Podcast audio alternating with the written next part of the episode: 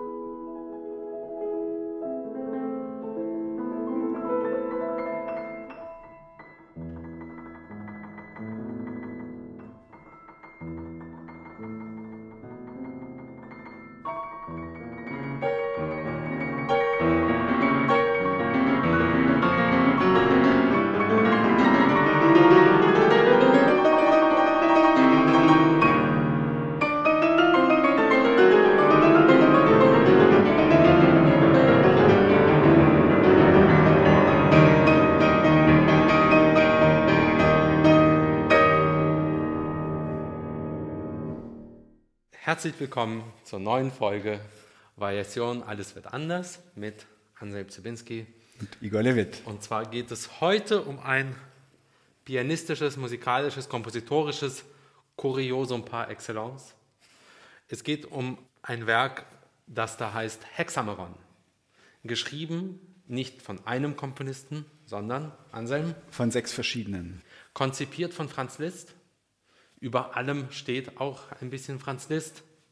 Es ist ein Variationswerk über ein Motiv von Bellini aus der Oper Il Puritani, hat eine auch sehr politische Botschaft, eine sehr pathetische. Anselm wird gleich was dazu erzählen. Dieses Stück ist geschichtshistorisch im Grunde auch ein einzigartiges Werk, weil es auch etwas erzählt. Es erzählt nämlich unter anderem von einer großen Rivalität zweier unglaublicher Pianisten, nämlich Franz Liszt und Sigismund Thalberg. Es geht im Grunde um eine Art Wettbewerb zwischen den beiden. Aber es geht auch ein bisschen um französische Salonmusik dieser Zeit. Aus meiner Sicht kann ich sagen, ich habe das Stück 2011 zuletzt gespielt.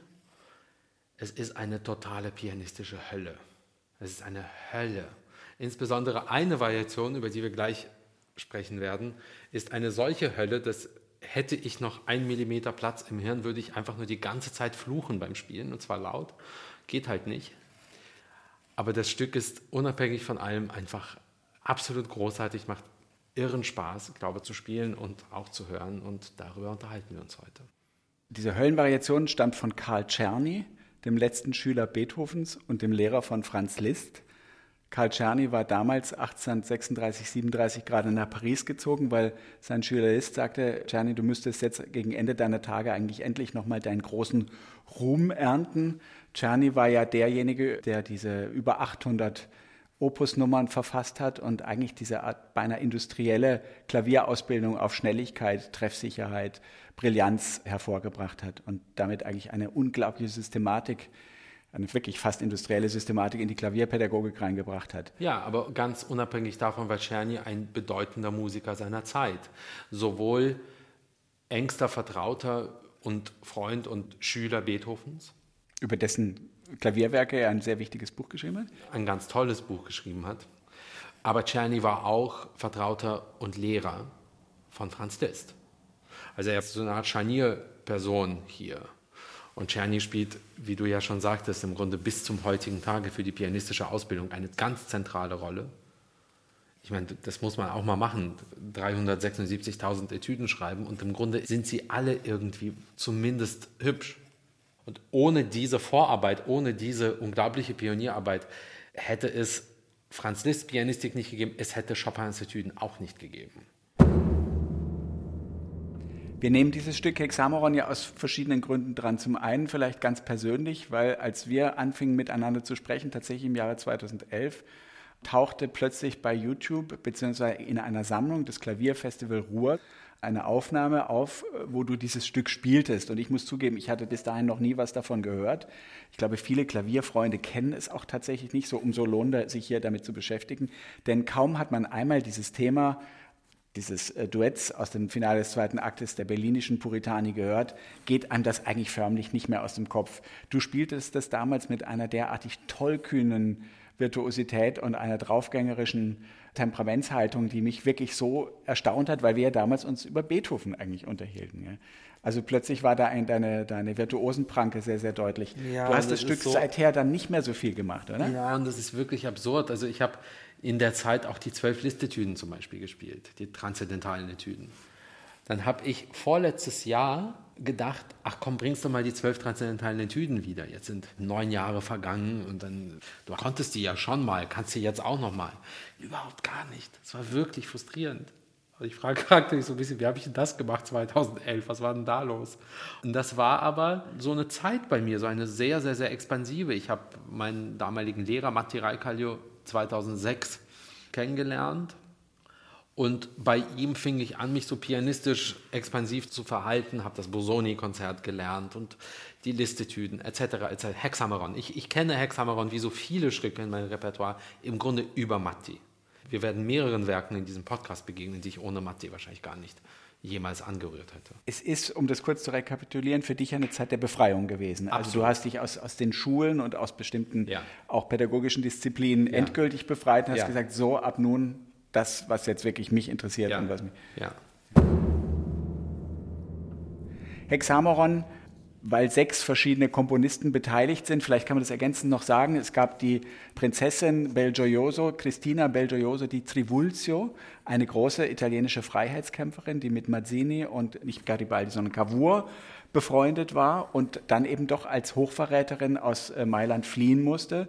Mailand, äh, wie, wie ganz Norditalien, ja von den Habsburgern besetzt und kam dann eben nach Paris und hatte plötzlich diesen riesigen Salon, in dem Heine und viele prominente Intellektuelle dieser Zeit ein- und ausgingen. Und sie hatte irrsinnig viel Kapital und hat die Idee gehabt, für die italienischen Flüchtlinge ein Werk zusammenzustellen, das wirklich so viel Prominenz in eine Reihe bringt, dass es ganz viel Geld damit zu erlösen gibt. Und dann hat sie diese ganzen Komponisten angefragt.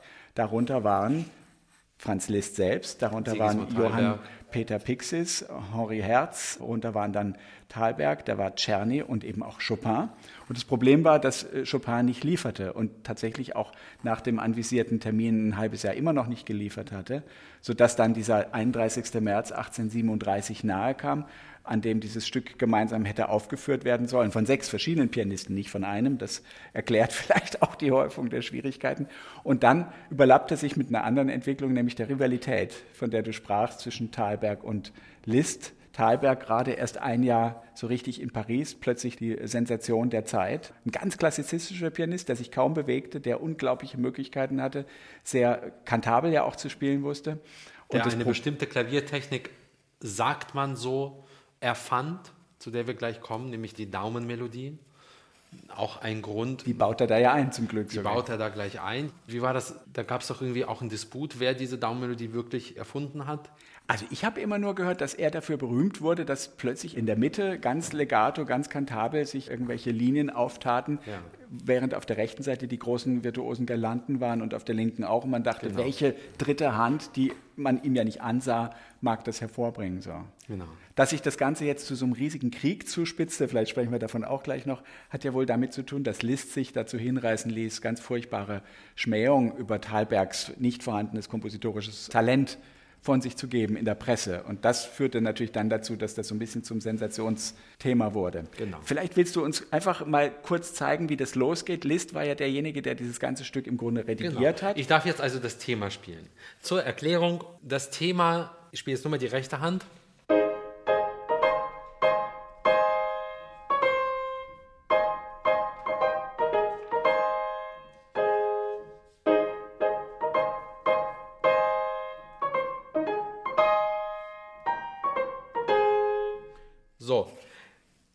Eigentlich ganz einfach. Problem. Der Text, vielleicht kann man das ganz gut sagen, Suoni la tromba intrepido, wenn Schlachttrompeten Tönen eil ich zum blutigen Streite, mutig dem Tod entgegen für Freiheit und Vaterland. Also Ja. richtig eine patriotische Hymne, die immer Ja. wieder dann auch in Sizilien verwendet wurde. Das Stück ist ja erst 1835 in Paris uraufgeführt gewesen. Es war also so ein typischer Opernsensationsserfolg, auf den sich dieses Variationswesen ja immer sehr gerne draufsetzte, Genau. sobald es dann irgendwie ginge. Genau, und da hast du diesen wahnsinnig pathetischen, tollen, inspirierenden Text. Zwei tiefe Männerstimmen, die das Zwei gemeinsam tiefe singen. Männerstimmen. Allegro Marziale. Hast, hast du Lust, einfach die letzten Takte in dieses Thema hineinzuspielen, sodass wir Genau. Und was ich noch dazu sagen wollte, ist, List wäre nicht List, wenn es Ruhe, wenn es da nicht irgendwas in dem Thema gäbe, was sehr, sehr, sehr schwer ist. Und das ist die linke Hand.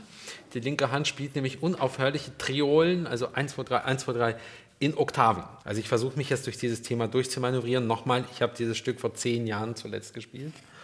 Es bedurfte Herrn Zibinskis eleganter Persistenz, dass ich jetzt irgendwie hier sitze und mich dreimal überkreuzige und denke, oh Gott, oh Gott, hoffentlich schaffe ich es. Also, los geht's.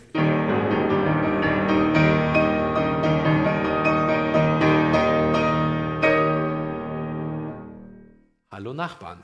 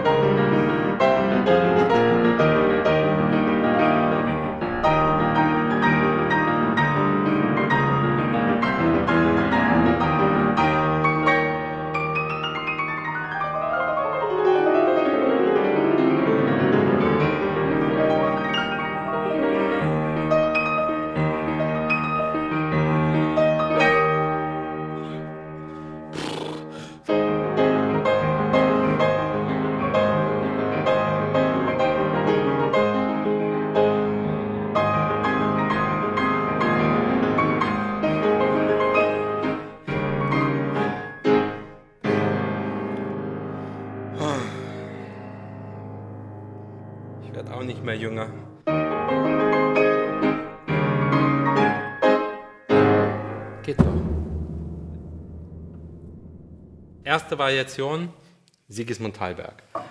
Jetzt komme ich zu der Daumenmelodie.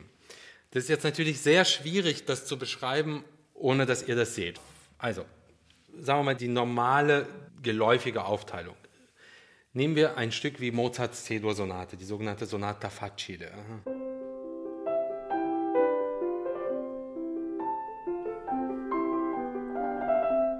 Links, glaube ich, kann man sich leicht bildlich vorstellen, spielt eine Begleitstimme, die sogenannten Alberti-Bässe. Alberti-Bässe, und rechts spielt die Melodie. Und wenn ihr jetzt mal auf eure Hand schaut, dann habt ihr einen Daumen, einen Zeigefinger, einen Mittelfinger, einen vierten und dann den kleinen Finger. So. Jetzt spielt der Daumen den ersten Ton, zum Beispiel der Zeigefinger den zweiten und der vierte Finger den dritten. Der sogenannte Fingersatz. So, jetzt stellt euch mal vor, ich würde diese Melodie nur mit dem Daumen spielen. Also ein legato gebundenes Spiel ist in dem Moment nicht mehr möglich. Aber wenn ich nur mit dem Daumen spiele, sind ja die anderen vier Finger frei. So. Ja, stell dich mal vor, ich spiele die gleiche Melodie mit dem Daumen, während der andere Teil der Hand über dem Daumen eine andere Begleitmelodie spielt. Ich mach's mal langsam.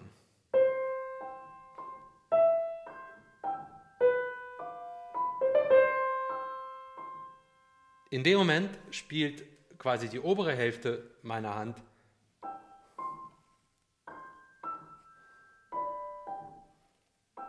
und der Daumen die Melodie.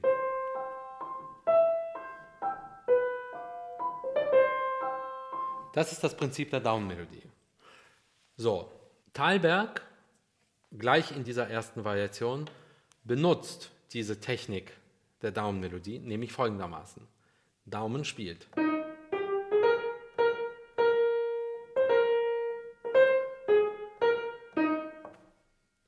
obere Hälfte der gleichen Hand spielt.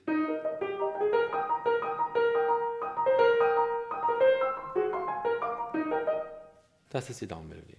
Und Liszt benutzt das unglaublich häufig dann später in seiner berühmten Norma-Paraphrase.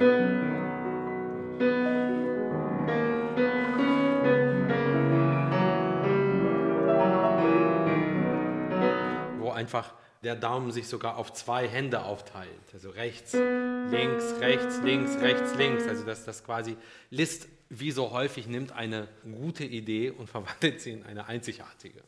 Aber das ist im Grunde die Daumen. Das Ganze hängt sehr stark vom äh, gekonnten Pedalgebrauch natürlich ab Ja. normalerweise. Also vor allen Dingen, wenn man jetzt Legato spielen möchte. Ja. Franz Liszt ist derjenige, der dieses Werk kompiliert und redigiert hat und äh, kann natürlich schon ein bisschen als boshafte Geste verstanden werden, dass gleich die erste Variation Thalberg abfrühstückt, nach der er dann in der zweiten Variation seinen Auftritt hat, oder? Ja, wobei später in der letzten Variation, wenn Liszt allen Komponisten nochmal die Bühne bietet, insofern natürlich auch eine genialische Großzügigkeit an den Tag legt und sagt, die Coda, also das Grande Finale ist wie so eine Art gemeinsamer Auftritt. Bringt er den Thalberg gleich als erstes nochmal wieder. Also wir haben uns ja, glaube ich, häufig über dieses Thema unterhalten. Es ist ja mitnichten so, dass klassische Musiker oder Komponisten in dem Fall nur weil sie sowas Herem nachgehen wie der hohen Kunst irgendwie gute Menschen waren. Es ist auch wirklich schwer in dieser Welt gute Menschen zu finden. Schumann war schwierig, Brahms war schwierig, von Beethoven ganz zu schweigen, Bach war kein besonders netter Charakter. Du gehst irgendwie von einem zum nächsten, Maler war sehr, sehr schwierig. Das ist jetzt natürlich sehr vereinfacht, aber Liszt war einfach ein großer Mensch. Also das, glaube ich, kann man schon sagen, der unglaublich vielen geholfen hat, unglaublich viele Musiker unterstützt hat und, und einfach großzügig war in seinem Tun. Wobei diese Geschichte natürlich jetzt wirklich insofern paradox ist, als er sich da ja wirklich zu dieser ständigen Provokation hat hinreißen lassen. gell? Und hat Und ja dann, trotzdem war Thalberg ein bekannter Mann. hat dann, hat dann über Thalberg gesagt, es sei der Einzige, der Klavier und Geige zugleich spielen würde. So nach dem Motto, das ist eigentlich ein bisschen zu feminin vom Stil her. ja, Thalberg war ein berühmter Mann seiner Zeit. Was hat die Prinzessin gesagt? Die? Prinzessin hat ja dann gesagt, Thalberg ist der Erste, aber Liszt ist der Einzige. Ja? Genau. Wie ist das heute mit der Rivalität? Wie ist das unter lebenden Pianisten Anfang 30? So gibt es da solche Dinge auch, dass sich Pianisten irgendwie meinen, sie konkurrierten direkt miteinander oder würden miteinander verglichen oder sowas? Es soll ja Journalisten geben, die solche Dinge ab und zu mal zu konstruieren versuchen. Genau, ich glaube, nur tendenziell gelangweilte Journalisten großer Zeitungen schreiben Rivalitäten gleichaltriger Pianisten hoch ähm, und Pianistinnen. Ich kenne keinen einzigen dieser Fälle und äh, ich bin wirklich dankbar über jede Kollegin und jeden Kollegen, der mir über den Weg läuft, wo ich einfach sagen muss, okay, ich schaue rauf und könnte von dir nur lernen. Also was für eine großartige Situation. Und wie gesagt, alles andere sind langweilige Zeitungstexte. Ist dieses Vergleichen eigentlich ein bisschen aus der Mode gekommen? Ich frage mich das jetzt gerade selbst. Also als ich so sozialisiert wurde, war ja auch der Plattenvergleich immer noch ein sehr beliebtes Genre. Und irgendwo steckte dahinter ja implizit oder auch explizit immer der Wunsch, die optimale Aufnahme herauszufinden, die jetzt andere zu deklassieren verspricht. Ich las irgendwie Lieblingsstück von uns beiden über die Missa Solemnis und es hieß dann, es gibt eigentlich gar keine befriedigende Aufnahme. Toscanini äh, hat ein tolles Orchester, aber einen furchtbaren Chor. Klemperer hat eigentlich einen ganz guten Chor, aber die falschen Tempi. Und so wurde eigentlich von irgendeiner imaginären äh, Richterposition aus immer darüber gesprochen. Das scheint doch heute eigentlich einer sehr erfreulichen Artenvielfalt gewichen zu sein, oder? Ja, und ich finde das auch schön. Und nochmal, es gibt ja immer einen Unterschied zwischen ich finde, das und es ist. Wenn ich finde, XY ist der schlechteste Beethoven-Pianist der Welt nach der Mondlandung und wenn ich ihn höre, welken mir die Ohren ab, total legitim. Aber wenn das so was Objektivierendes bekommt und dann auch noch Rivalitäten hochgeschrieben werden, die es nicht gibt, dann wird es halt einfach so ein Augenroller. Das Interessante an diesem Sigismund Thalberg ist ja, dass der nachher wirklich eine sehr, sehr interessante internationale Karriere gemacht hat, mit langen Tourneen in die USA, nach Brasilien, in Kuba war er, hat also 20, 30 Jahre wirklich noch sehr, sehr viel konzertiert, sehr erfolgreich, ohne aber eigentlich wirklich interessante Sachen zu schreiben, während Liszt, damals ja auch erst 25 Jahre alt, man muss sich das immer mal vor Augen halten, das ist März 1837, Liszt ist Jahrgang 1811, und der ist da wirklich gerade 25 Jahre alt, geht meines Erachtens mit einem unglaublich selbstbewussten Griff schon rein. Jetzt in seiner zweiten Variation geht er ja harmonisch richtig über die Dörfer und hält sich pianistisch ein bisschen weiter zurück, weil das ja in anderen Kontexten kommt, oder?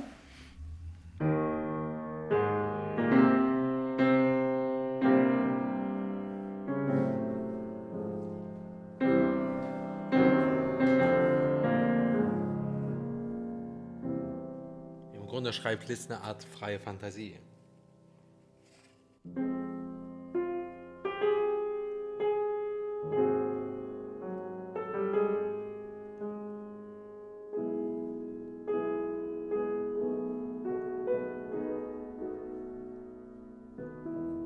E-Dur auf einmal. Ja? Und wird jetzt plötzlich sehr pathetisch.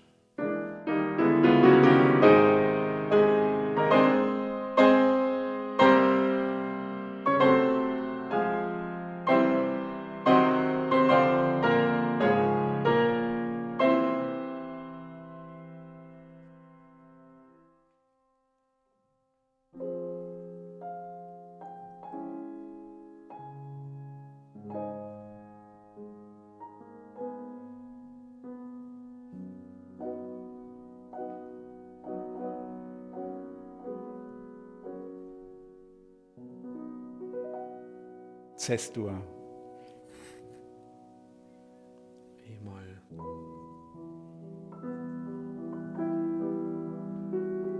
Und nochmal so, in der linken Hand, was jetzt Klein gerade meine passiert, Imitation, ja? ist die Daumenmelodie.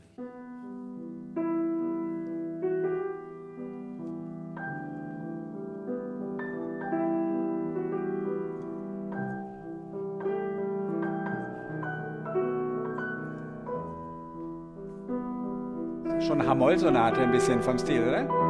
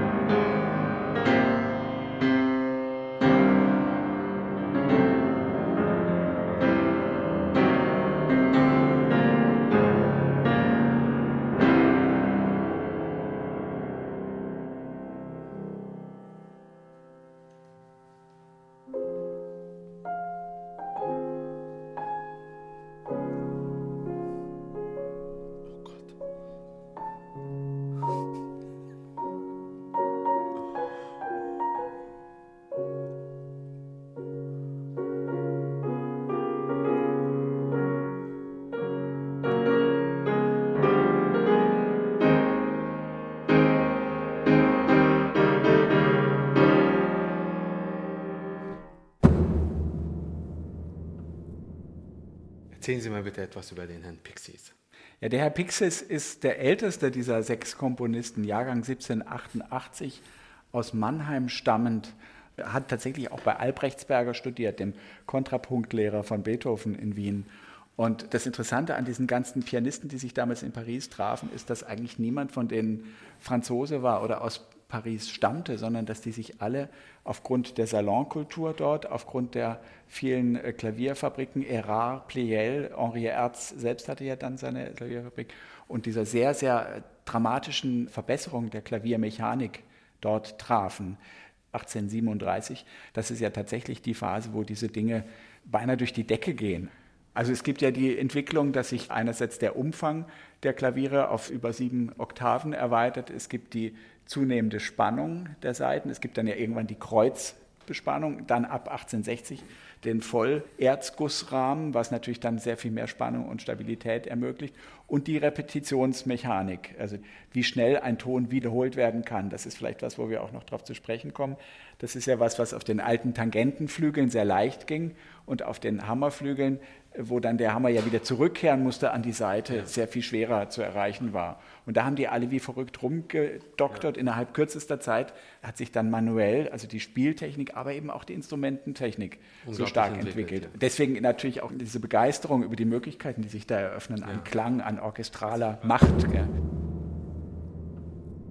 Nächste Variation klingt, das also sage ich jetzt mal vollmundig, obwohl ich, wie gesagt, das ist elf Jahre her, zehn Jahre, klingt ehrlich gesagt schwerer als sie ist, sehr vollgriffig, sehr virtuos, heißt Variation 3 die Bravura, bravourös zu spielen, ist eigentlich, wenn man es dann eine Woche übt, echt okay. Also. Diese Woche hast du dir jetzt genommen, unterstellen wir damit. Absolut, absolut, absolut. Was ihr übrigens nicht wisst, ne? wenn die beiden Herrschaften hier, wenn die weg sind, übe ich. Wir tun nämlich nur so, als ob das hier live ist. Dann liefere ich das nach, dann wird das reingeschnitten und zwar Takt für Takt. Und dann werden unsere Grinser auch wieder reinmontiert. Genau. Und dann werden die Grinser wieder reinmontiert. Ja. Richtig, richtig, richtig. richtig. Ja.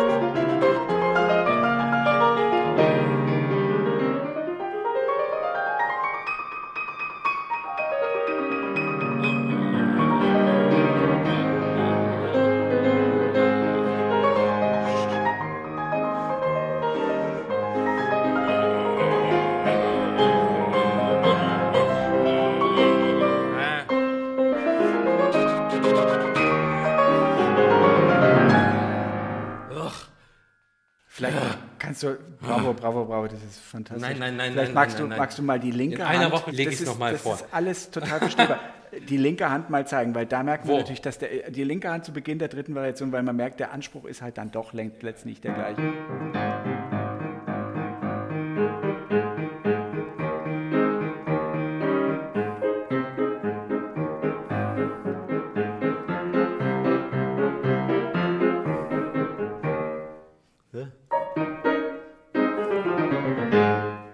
Bisschen Ragtime.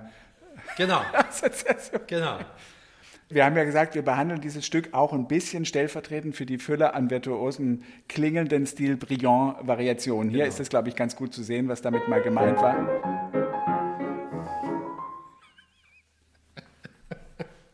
Ich meine, das ist ja immer noch. haben wir noch gar nichts getrunken. Es ist ja immer noch beeindruckend, es macht auch immer noch unglaublich Spaß zu hören und zu spielen, habe ich den Eindruck auch. Also vor allem deine rechte Hand schien ja jetzt auch sehr Spaß zu machen. Ja. Ähm, dennoch kann man da ermessen, welche unglaubliche Mühe die besten Komponisten aufwerten mussten, um diese Ja.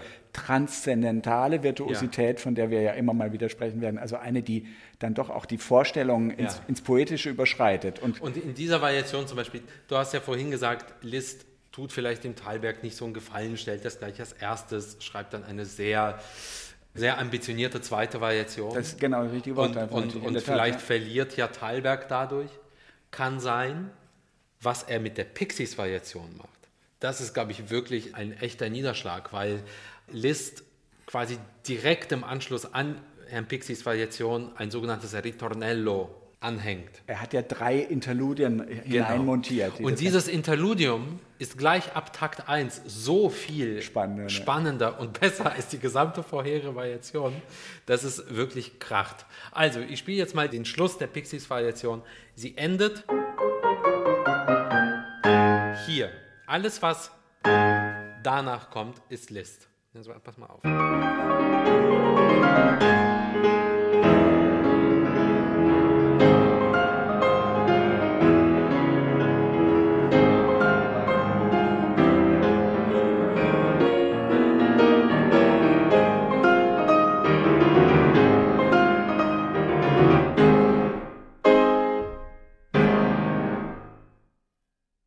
Ich meine, das Interessante an Liszt's Entscheidung ist ja auch, dass er diese, diese virtuosen Variationen damit natürlich, wie man so sagen würde, ins Relief setzt. Gell? Während Ja. die so relativ banal auf ihrem Astur-Marschthema beharren, hat er dann natürlich eine Fülle an harmonischen Nebenstufen und auch dramatischen Zwischentönen, wenn man so will, die dann diesen relativ straightforward geschriebenen Stücken auch wieder Wirkung verschaffen, oder? Genau, jetzt kommt die Variation 4. Henri Herz mit seiner brillanten rechten Hand. Genau. Was eine typische, zu der Zeit sehr elegante, virtuose, umschmeichelnde, umspielende Variation ist. Das ist dieser Stil brillant eigentlich, der so von Hummel und diesen Genau. Leuten herkommt. Moschel ist dann auch, oder?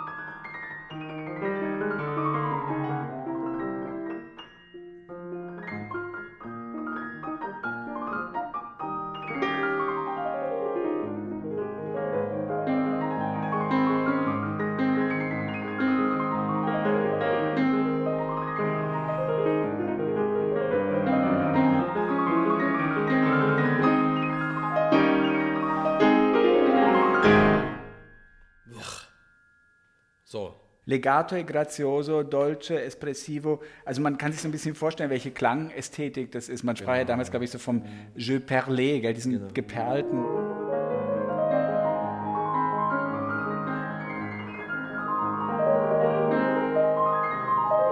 Sowas zu arbeiten macht unglaublich Spaß. Was für ein Typ muss der Liszt gewesen sein in dieser Umgebung? Also er ist da jetzt umgeben von diesen Salonkönigen, von diesen sehr geschmeidigen, sehr eleganten, im Prinzip vollkommen in der klassizistischen Ästhetik verhafteten Ja. Pianisten und Komponisten. Und jetzt ist hier plötzlich dieser dämonische, alle Gliedmaßen beim Spielen einsetzende, viele Klaviere zertrümmernde, absolut geniale äh, Typ, der ja an Paganini letzten Endes auch Maß genommen hat. Wie, wie hat man sich das vorzustellen? Ich kann mir vorstellen, dass das wirklich Angst eingejagt hat. Bewunderung und Angst. Aber ehrlich gesagt kann ich mir das überhaupt nicht vorstellen. Also wenn ich bestimmte Werke von Liszt sehe, vor allen Dingen aus der frühen Zeit, die pianistische Anforderungen stellen, wo ich mich einfach frage, wie geht das überhaupt physikalisch? Wie schnell kann eine Hand von ganz unten nach ganz oben springen? Wie geht das? Dazwischen noch was artikulieren? Und dazwischen noch was anderes machen, genau. Und dann siehst du aber so Kopien von alten Plakaten und dann steht da, Franz Liszt spielt heute Abend und dann steht da dieses Stück. Und was ich, wie ging das? Und es ist atem- und für mich zumindest auch sprachberaubend. Es gab so Mitte des 20. Jahrhunderts einen ganz, ganz bedeutenden großen ungarischen Pianisten, George Zifra, der ein tragisches Leben gelebt hat und der meiner Meinung nach Liszt gespielt hat wie kein zweiter, dieses rhapsodische, freie, sinnliche, ja, wie so, so vulkaneske Spiel, ja. Wir tun das auf die Website als YouTube-Hinweis jedem empfehlen, sich das anzuschauen, oder? Schaut euch George mal an, Cifra. Stücke. Zifra spielt ungarische Rhapsodien, Zifra spielt kleine Listetüden. Das ist absolut atemberaubend. Absolut Galoppchromatik und solche Sachen. Grand sind Galopp jetzt- Chromatik. Grand Galopp Chromatik ist dieses berühmte Liszt'sche Virtuosenstück.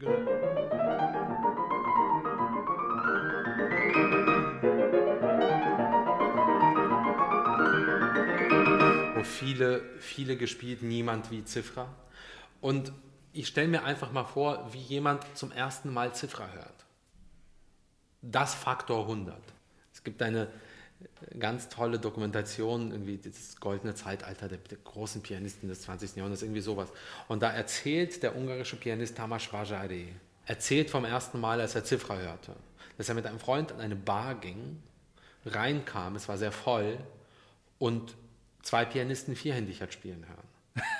Und erzählt diese Szene von dieser Szene und sagt, dann, dann drehe ich mich zu meinem Freund um und sage, wer sind die zwei Pianisten, die da heute spielen? Und der sagt, das sind nicht zwei, das eine, da ist Zifra.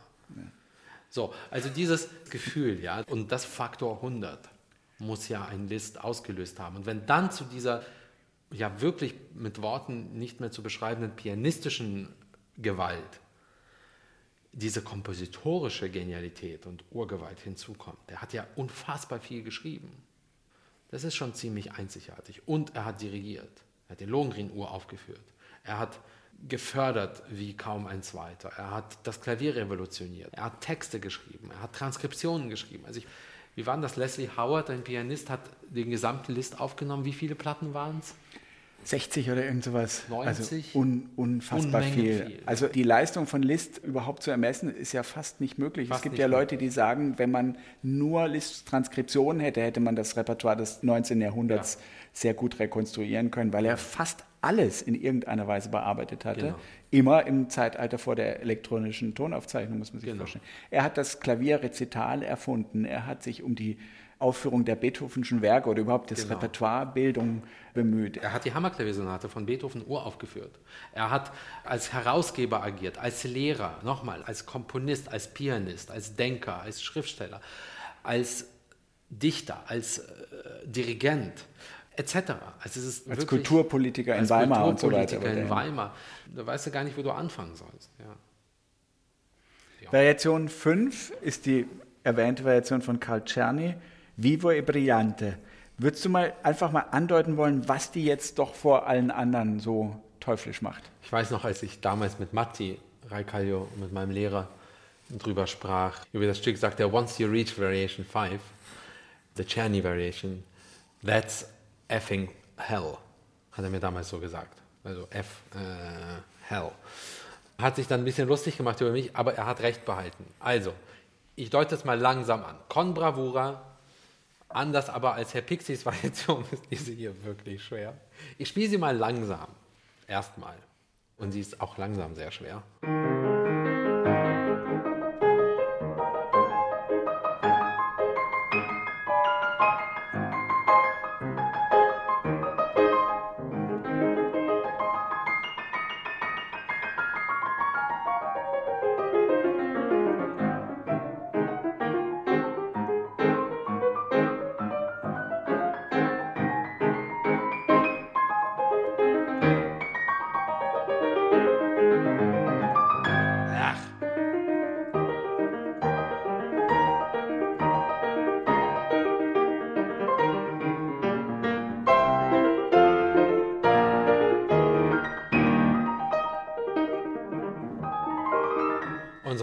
Also.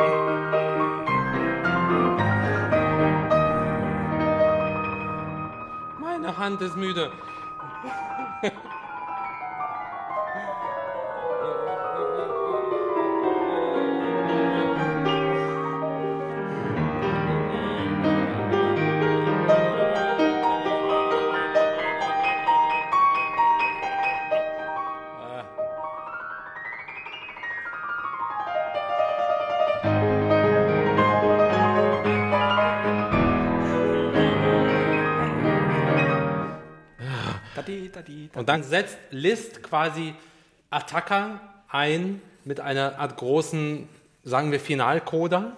Kann man das so sagen? Ja, es ist ja jetzt nochmal ein weiteres Interludium, weil danach ja nochmal der Chopin kommt. Weiteres ne? Interludium, aber ein Interludium, das nochmal durch Harmonien wandert und äh, verschiedene pianistische wollen wir, das einmal, wollen wir das einmal ganz kurz zeigen? Das ist ja das Thema, was jetzt hier mein gleich Puls wieder... ist gerade ein bisschen schnell. Deswegen rede ich Moment. Ach so, danke. Das Motiv, was Liszt jetzt hier gleich wieder reinbringt, ist ja das, mit dem er das Stück eröffnet hat. Also er schafft genau. es genialerweise, sofort wieder die zyklische Erzählung, die genau. große Narration fortzusetzen eigentlich.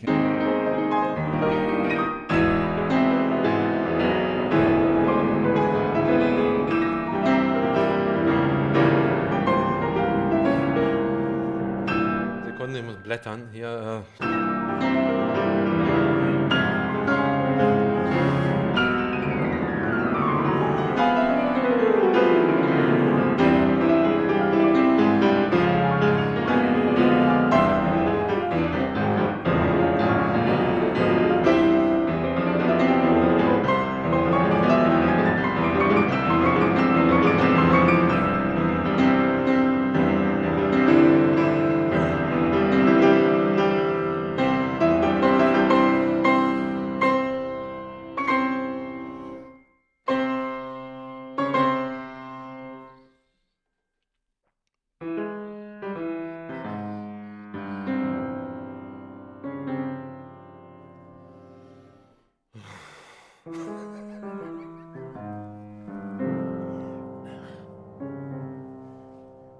Preis-Leistungsverhältnis stimmt echt nicht.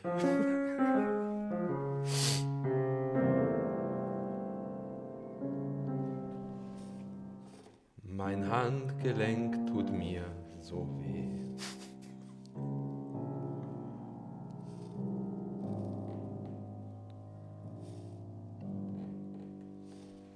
Jetzt recitativo.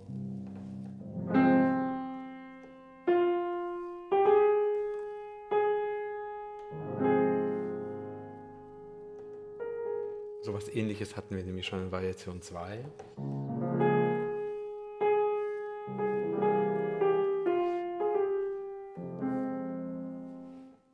Vielleicht kann man an der Stelle ganz kurz was Grundsätzliches zur Problematik von Variationen sagen. Wir kommen ja. da immer wieder darauf zurück.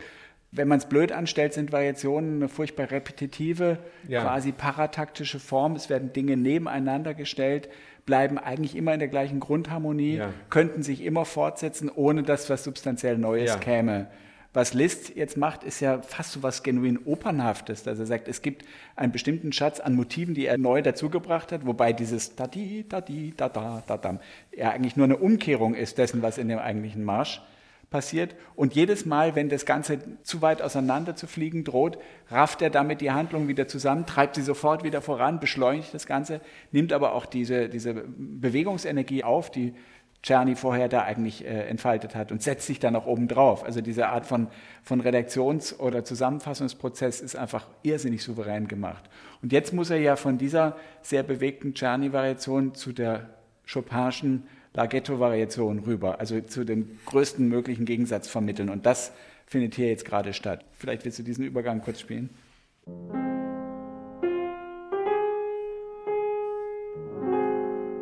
Moment, welchen Übergang meinst du? Den, genau. Den jetzt in die Chopin-Variation, genau.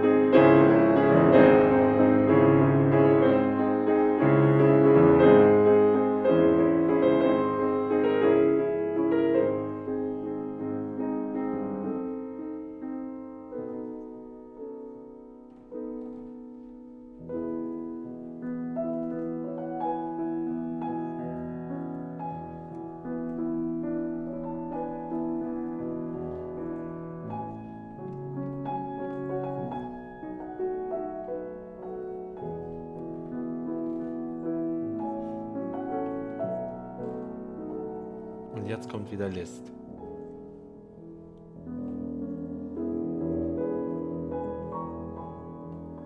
Und geht an den Anfang zurück.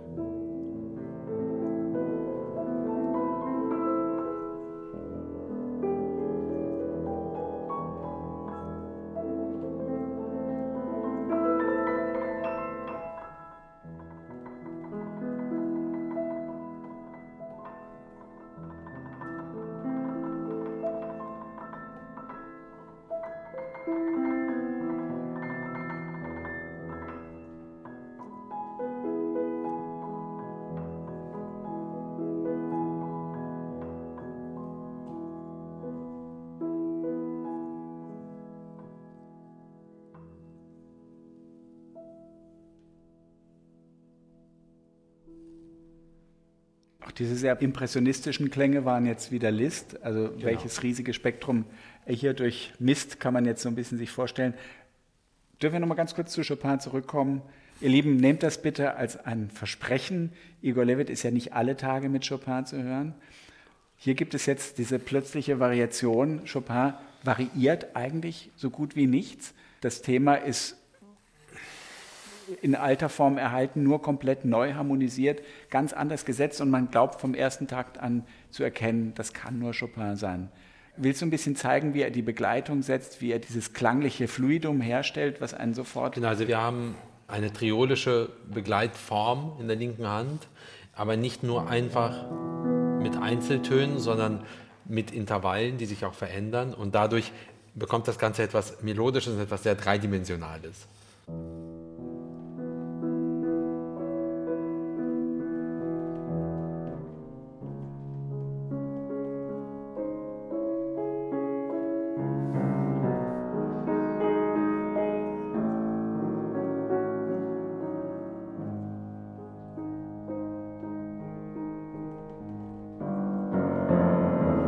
Ich kann euch sagen, das ist eine dieser Utopien von mir in meinem Pianistenleben und einer der Gründe, weshalb ich Chopin zwar so unglaublich gerne höre, aber im Grunde jedes Mal vor die Wand fahre, wenn ich versuche, ihn zu spielen. Und das ist die Kunst dieser linken Handbegleitung.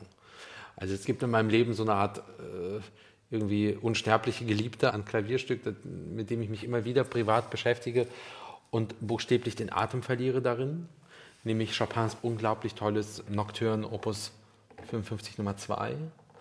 Ähm,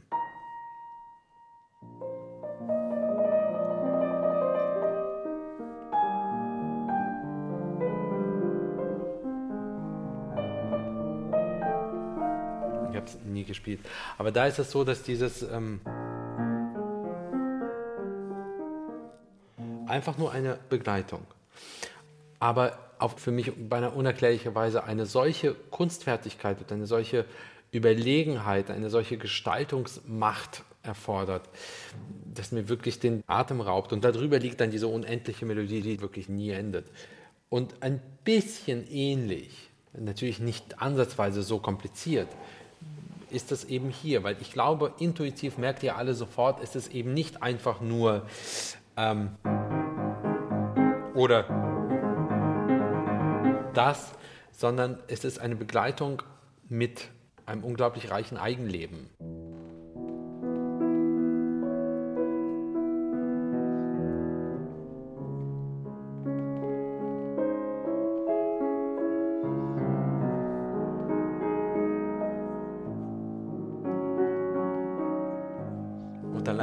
daran könnte man jetzt stundenlang arbeiten. Wie klingt jeder Intervall?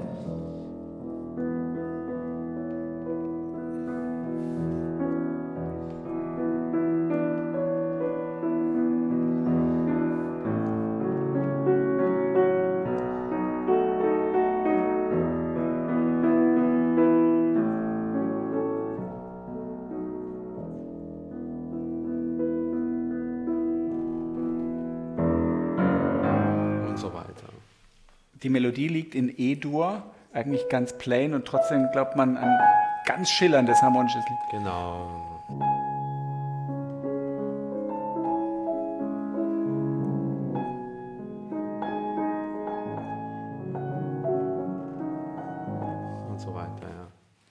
Gegenüberstellung mit diesem Gistur dann mittendrin, das ist auch typisch Chopin, oder? Das, ganz typisch. Dass sich so zwei Tonarten ganz, ganz, gegenüberstehen. Ganz, ganz tolle Variation. Wir sprechen schon lange über dieses Stück. Willst du uns das Ende kurz zeigen? Wie geht das Ganze aus? Du sagtest, es gibt dann nochmal diese Rekapitulation. Genau, alle Variationen kommen einmal drin vor. Es gibt eine Art kleine Einleitung.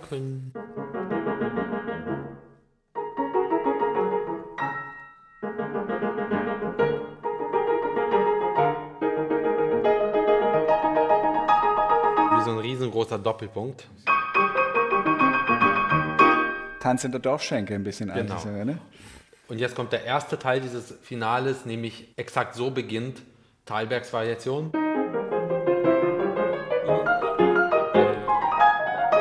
Und so weiter. Dann kommt Henriets Variation, nämlich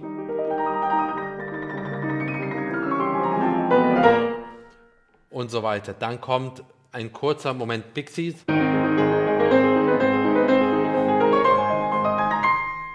Und am Ende kommt, ähm, wo ist denn der Czerny hin? Wir haben ihn gleich. Da kommt er gar nicht mehr. Doch, sollte eigentlich. Achso, hier.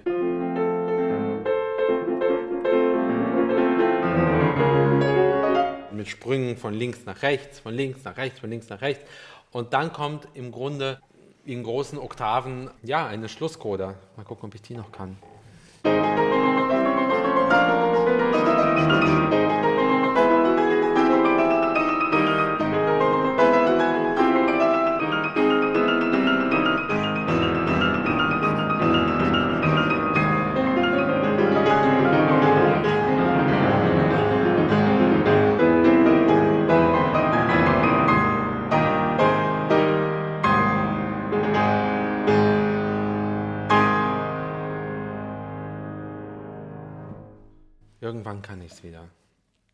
Hört euch einfach auf YouTube das an. Das war, glaube ich, wirklich spannend. Das ist zehn Jahre her. Zehn Jahre Hast du eine Ahnung, in welchem äh, Körpergedächtnis, in welchen Synapsen die Erinnerung an dieses Werk gespeichert ist? Nein. Wo holst du das her? Weiß ich nicht mehr. Aber irgendwie, ich spiele es jetzt und habe wieder große Lust und glaube, könnte mich da irgendwie wieder reinfuchsen. Wir setzen darauf. Absolut. Lieber Igor, vielen, vielen Dank. Wunderbare Einblicke, wunderbare Hörmomente Danke mit diesem euch. Stück. Demnächst werden wir sprechen über zwei Werke Beethovens. Und ich glaube, wir freuen uns beide, zu Beethoven Sehr zurückzukehren. Ja. Die Variation Opus 34 in F-Dur und Opus 35, die sogenannten Eroica-Variationen, die eigentlich anders heißen müssten. Genau. Igor Levit und Und Anselm Zibinski. tschüss. Variationen. Alles wird anders. Der Klavierpodcast von Igor Levit und Anselm Zibinski ist eine Produktion von BR Classic. Wenn ihr Fragen habt oder Kommentare, könnt ihr uns gerne schreiben unter klavierpodcast.br.de. Eine Liste der erwähnten Stücke findet ihr in den Shownotes des Podcasts. Aufgenommen wurde diese Folge in Igors Berliner Wohnung Ende April 2021 von Andreas Stoffels. Produktion und Mischung Dorothee Keil und Elisabeth Panzer, Produktionsleitung Florian Scheirer, Redaktion Bernhard Neuhoff. Wenn euch dieser Podcast gefallen hat, dann gefällt euch vielleicht auch dieser Podcast. Der große Bruder ist unfehlbar und allmächtig. 1984. George Orwells Klassiker der dystopischen Literatur als Podcast. Unser Wissen, unser Glück verdanken wir seiner Führung und Inspiration. Der große Bruder wird nie sterben. Überwachung und Geschichtsfälschung in einem totalitären Großstaat. Gedankendelikte lassen sich nicht ewig geheim halten. Nein, mein Lieber. Für ein paar Jahre kann man eventuell so durchrutschen, aber früher oder später, da schnappen sie ein. 1984. Ein vielstimmiges Hörspiel mit Franz Petzold, Elisa Plüss und vielen anderen. Der große Bruder sieht dich. Hört alle vier Folgen von 1984. You've got two new messages. Jetzt überall, wo es Podcasts gibt.